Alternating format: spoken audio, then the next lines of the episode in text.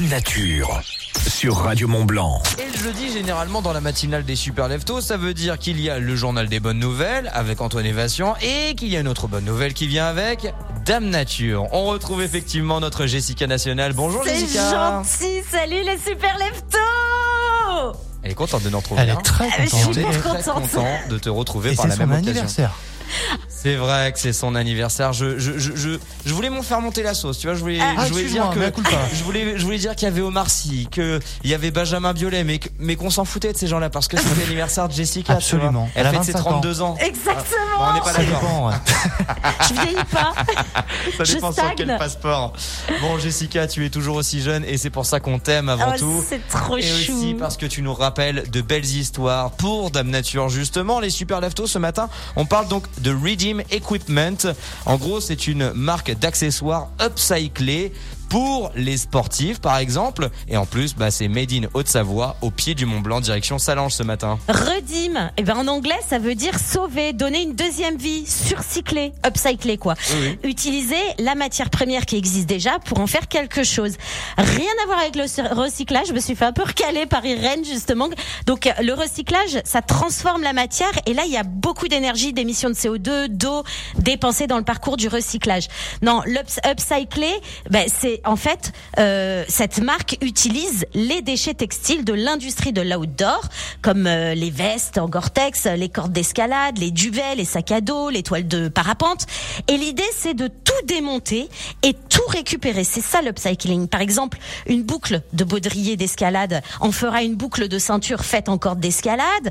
Euh, des étuis pour smartphone seront faits à base de fenêtres de tentes qui sont tactiles et ce qui en fera en plus un produit technique. Voilà, c'est sûr que ça coûterait moins cher d'acheter euh, de nouvelles matières plutôt que de prendre le temps de prendre une veste, la laver, la démonter, récupérer toutes les pièces, les composants pour tout réutiliser pour de nouveaux produits.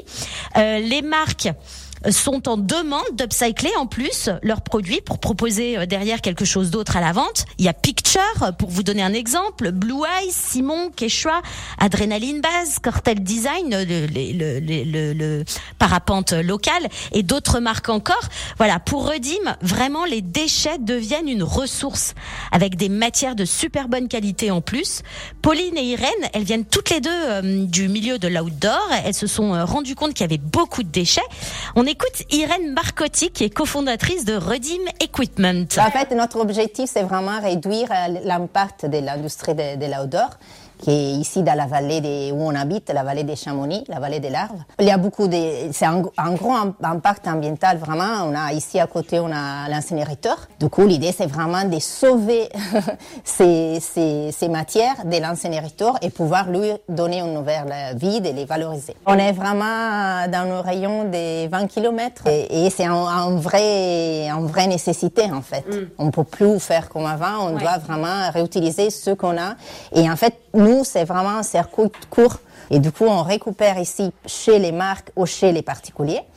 Et, euh, et du coup, on traite tout sur place, on a les couturières sur place, on a l'atelier ici sur place, et du coup, c'est vraiment une chose très, très locale. Et Redim travaille vraiment en local puisqu'elle travaille aussi avec des ateliers d'insertion professionnelle de Cluse et Passy et travaille aussi avec des personnes en situation de handicap.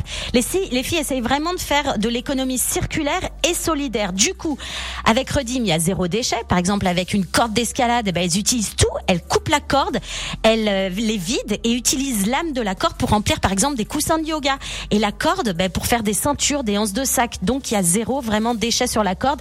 Et si jamais elles peuvent pas utiliser, par exemple, une fermeture éclair, eh bien, elles mettent ça chez Trivalet, qui recycle. Donc, ça rentre dans leur filière de recyclage. Donc, rien n'est incinéré. Chaque pièce est unique. Ça aussi, c'est un avantage. Depuis 2020, pour quelques chiffres, eh bien, Redim a upcyclé euh, 14 km de cordes d'escalade, 457 baudriers, 169 sacs à dos.